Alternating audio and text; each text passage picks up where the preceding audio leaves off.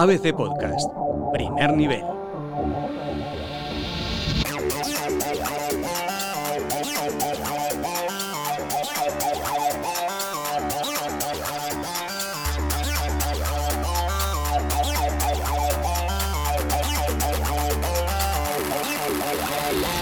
¿Qué tal? Bienvenidos a ABC Primer Nivel, el podcast de videojuegos que te trae el mejor análisis, críticas y por supuesto novedades en el mundo del gaming.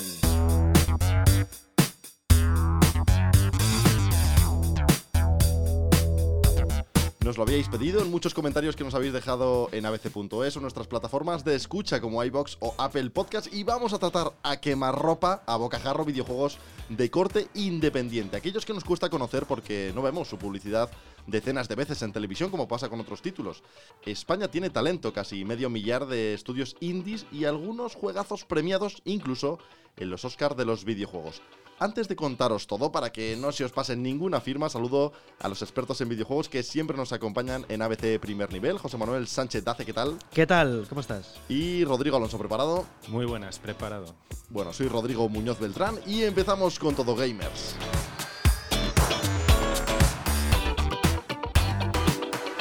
Como clásicos de juegos indie encontramos la saga Commandos, La Abadía del Crimen o Castlevania Lords of Shadow, entre otros muchos que han demostrado el enorme potencial de la industria de los videojuegos en España. Una industria que mueve más dinero que el cine y la música juntos, pero que pese a que se calculan que hay más de 450 estudios de corte independiente en nuestro país, los juegos más consumidos suelen ser grandes apuestas de estudios internacionales y, por supuesto, superproducciones. Hay mucha más vida y España tiene potencial para hacer cosas muy creativas como las que han surgido en el último año.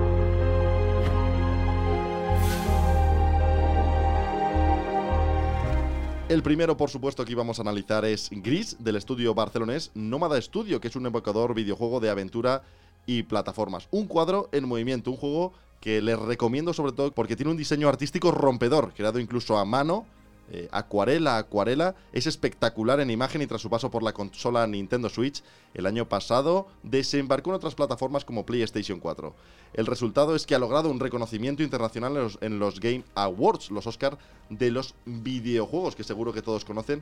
Un juego en definitiva bonito de ver, eh, Dace, y que a mí, por supuesto, me ha sorprendido. No lo conocía porque, como contábamos al principio, pues cuesta mucho conocer este tipo de videojuegos, pero que me ha sorprendido sobre todo por eso, por el estilo tan personal y tan bonito de ver. El diseño artístico es lo que mueve básicamente el, juego en sí, pero además tiene una jugabilidad muy, muy divertida en la que confluyen eh, diferentes eh, puzzles. Algunos de ellos hay que... La mayoría en realidad eh, son fáciles de resolver, pero en algunas situaciones hay que quebrarse un poco el coco para resolverlos.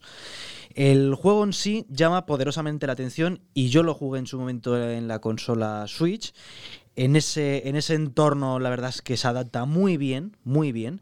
Y, eh, la compañía, la verdad es que creo que bordó una propuesta muy interesante, muy evocadora, que va ganando eh, terreno conforme vas jugando, que se hace corto incluso y que sobre todo la música juega un papel fundamental a la hora de vertebrar las emociones y, mm. la diversión, vaya. Y, más hablando del videojuego en sí, eh, este juego de plataforma, ¿en qué consiste, Rodrigo? Tú que lo Bueno, em, yo diría que Gris ejemplifica a la perfección eh, las principales características, las, em, las, principales armas de lo que vienen siendo los videojuegos independientes españoles, que viene siendo la capacidad de, de contar grandes historias con muy poco. Es decir, Gris lo que nos encontramos es una historia muy eh, emotiva, como contaba mi compañero, con unos gráficos, un apartado artístico más que gráfico, yo diría, yo prefiero llamarlo apartado artístico, sobre todo cuando estamos hablando de videojuegos independientes, eh, muy cautivador y que sin ninguna duda se merece todo el reconocimiento que ha merecido. Ahora bien, yo tampoco soy muy, estoy muy a favor de los premios en lo que viene siendo a videojuegos, es un tema de que podríamos hablar a futuro, pero bueno, tampoco creo que eso sea lo que marca la calidad de una obra. Bueno, vamos a hablar de otro videojuego independiente español y que hemos tratado aquí por encima cuando hablábamos de los mejores juegos del año. Se trata de Blasphemous.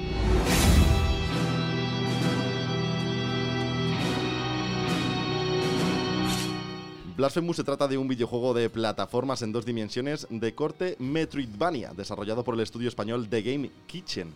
Eh, está ambientado en una estética retro que recuerda a la época de los 16 bits. Es un título de mucha acción y plataformas muy difícil, bastante difícil para mí, que combina el ritmo rápido y el combate con una narrativa profunda, introduce elementos habituales del folclore español y además su Semana Santa, que es algo que a mí me ha llamado poderosamente la atención. Es una propuesta, en definitiva, con una estética única y narra una historia de un penitente de un penitente. Y de hecho el, eh, el reclamo también eh, lo de la Semana Santa y demás no que bueno que recuerda un poco incluso a los videojuegos rol de rol más clásicos. Eh, llamó la atención en su momento causó cierta polémica por la temática evidentemente. claro la temática pues al final bueno bueno pues pero tampoco es que sea controvertido con, con, con esa tradición no de, bueno, de la cultura religiosa, pero la verdad es que nos encontramos con una ambientación muy truculenta, con un, sistema de combate muy, muy directo, en el que los jugadores pues, pueden desde saltar, eh, enfrentarse a diferentes enemigos. No es un título especialmente original si nos ponemos a compararlo con obras del pasado, quiero decir, es puro Castlevania lo jugable, muy exigente, es un claro heredero de esa Super Nintendo, de esas Mega Drive, de esos Ghosts and Goals y de... Master System. exactamente. Eh, el punto más importante de un juego como Blasphemous reside exactamente en una jugabilidad imperecedera. Es decir, mientras que otros títulos envejecen mal, una obra que te hace una propuesta de tipo exploración, plataformas, combate, exigencia, eh, que tiene exactamente, que, agrupa todas estas condiciones, tiene muchas posibilidades de sobrevivir mejor, porque es una jugabilidad que va a funcionar siempre. Eh, no depende tanto de sus gráficos. No, claro, o sea que es un, es un un planteamiento más clásico, ¿no? Es completamente Pero que funciona muy bien, que sigue funcionando muy bien y sigue trayendo grandes alegrías. Sí, no, estamos hablando de un tipo de, juego que es el Metroidvania, que es inmortal, que es exploración y plataformas y ese tipo de combate tan exigente que, que también ha funcionado y que tanto hemos disfrutado en el pasado y que vuelve y que esperamos que nunca desaparezca. Si tenéis dudas a la hora de comprar alguno de estos videojuegos de los que hemos hablado ya, pueden poner el título Blasphemous o alguno de los que vamos a hablar en YouTube simplemente, en un buscador, y podéis ver los trailers para conocer un poquito pues el sonido, la banda sonora. Los trailers, mucho, mucho, como todo el mundo sabe, pues en los últimos años se ha puesto un poco de moda lo de grabarse las partidas y demás, los gameplay que se llama, los let's play de algunos youtubers que comentan incluso las mm. partidas, y te puedes hacer una idea de, de cómo va, pero sobre todo hay ideas y propuestas que más allá de mirar cómo juega alguien, yo creo que vale la, vale la, eh, está muy bien y vale la pena eh, probarlo. A ver, este tipo de videojuegos son videojuegos que hay que probar principalmente porque posiblemente no entran por los ojos con tanta fuerza como te puede entrar un triple A muy bestia desde el punto de vista gráfico. Claro. Exactamente. Son videojuegos que tienden al intimismo, eh, a contarte una historia de una forma diferente y que eh, tienen su gran fuerza precisamente en eso, en su originalidad. Entonces es algo a lo que hay que acercarse. Por mucho que tú lo veas en pantalla, en gameplay, eh, no te vas a hacer una idea de lo que el título va a despertarte. Bueno, pues vamos a seguir con otro de estos títulos español y de corte independiente. Arise, a simple story.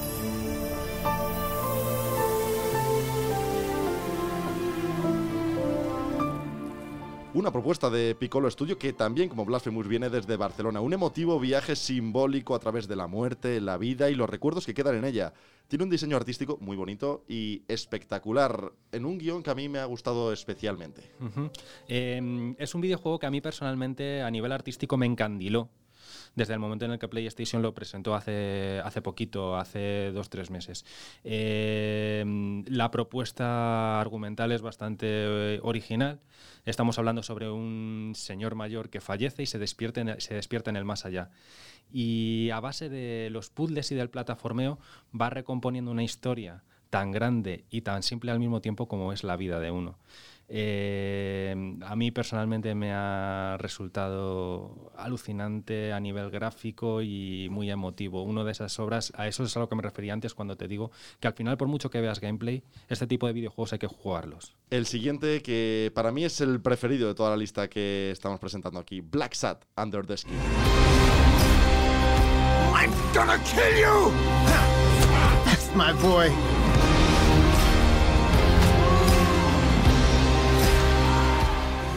Se trata de una adaptación del clásico cómic. Es una aventura gráfica basado en el popular cómic español para Xbox One, PS4, Nintendo Switch y PC. Se trata del nuevo y esperado proyecto de la desarrolladora Péndulo Studios, eh, radicada aquí en Madrid. Expertos en este género y responsables de juegos como Runaway o Hollywood Monster, un juego al que yo dediqué horas y horas cuando era pequeño.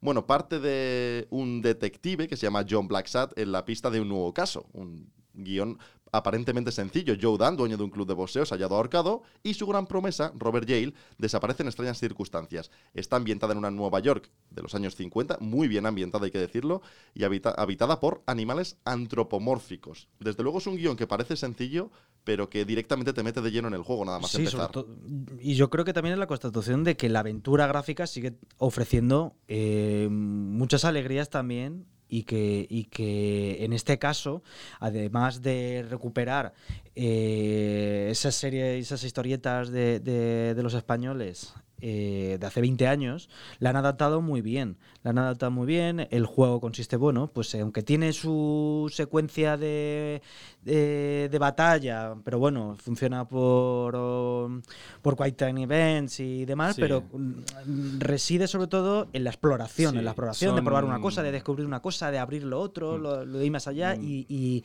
y sobre todo de analizar el entorno. Son mecánicas muy, muy prototípicas de lo que vienen siendo las aventuras gráficas, que es un género que yo creo que durante la presente generación ha vivido de- probablemente su momento más álgido. También estamos hablando, hay que tenerlo en cuenta, de uno de los géneros más longevos, que lo podíamos encontrar desde Spectrum hasta ahora.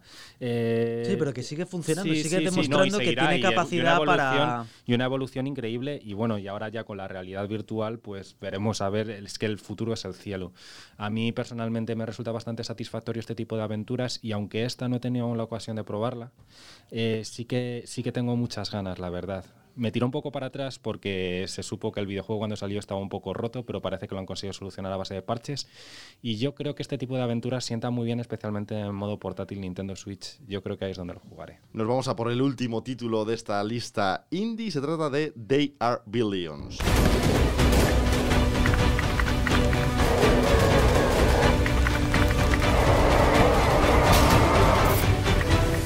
Un juego de estrategia en donde tendremos que resistir oleadas de zombies. Se centra en un planteamiento de supervivencia de estrategia en un tiempo real de estética steampunk posapocalíptico desarrollado y publicado por Numantian Games, un estudio multipaíses, aunque tiene sede en España, con una estética que a mí me ha parecido un poco Age of Empires, ¿verdad, Rodrigo? Sí, sí, la- realmente el género de estrategia es otro que, aunque mm, no suele copar tantos focos, siempre está ahí, siempre está ahí. Y aquí nos enfrentamos a un título pues que recoge una de las grandes bazas dentro no solamente de lo que viene siendo la industria de videojuegos, que también, como se ha visto con las últimas aventuras gráficas de, de Walking Dead y tal, sobre los zombies. Eh, y bueno, pues con un acabado bastante interesante eh, y bueno, también cierto grado de exigencia, aunque también digo que desde mi punto de vista, como los clásicos, como los Total War, como los Age of Empires y todo este tipo de cosas, para mí en este gen- para mí yo Hombre, No hay nada. estás comparándolo Sí, sí, con los grandes tótem del sector Sí, por, sí, traye- sí, pero para por que veas- trayectoria, tradición y por... Sí, pero para que veas que este tipo de videojuegos no envejecen, porque son títulos que te puedes poner ahora mismo y los vas a seguir disfrutando igual que, hace pasado. 20 años. Es la magia del videojuego independiente. Que, recupera constantemente cosas que nunca, nunca van a pasar de moda. Entre eso y la, la originalidad de la que hablábamos anteriormente.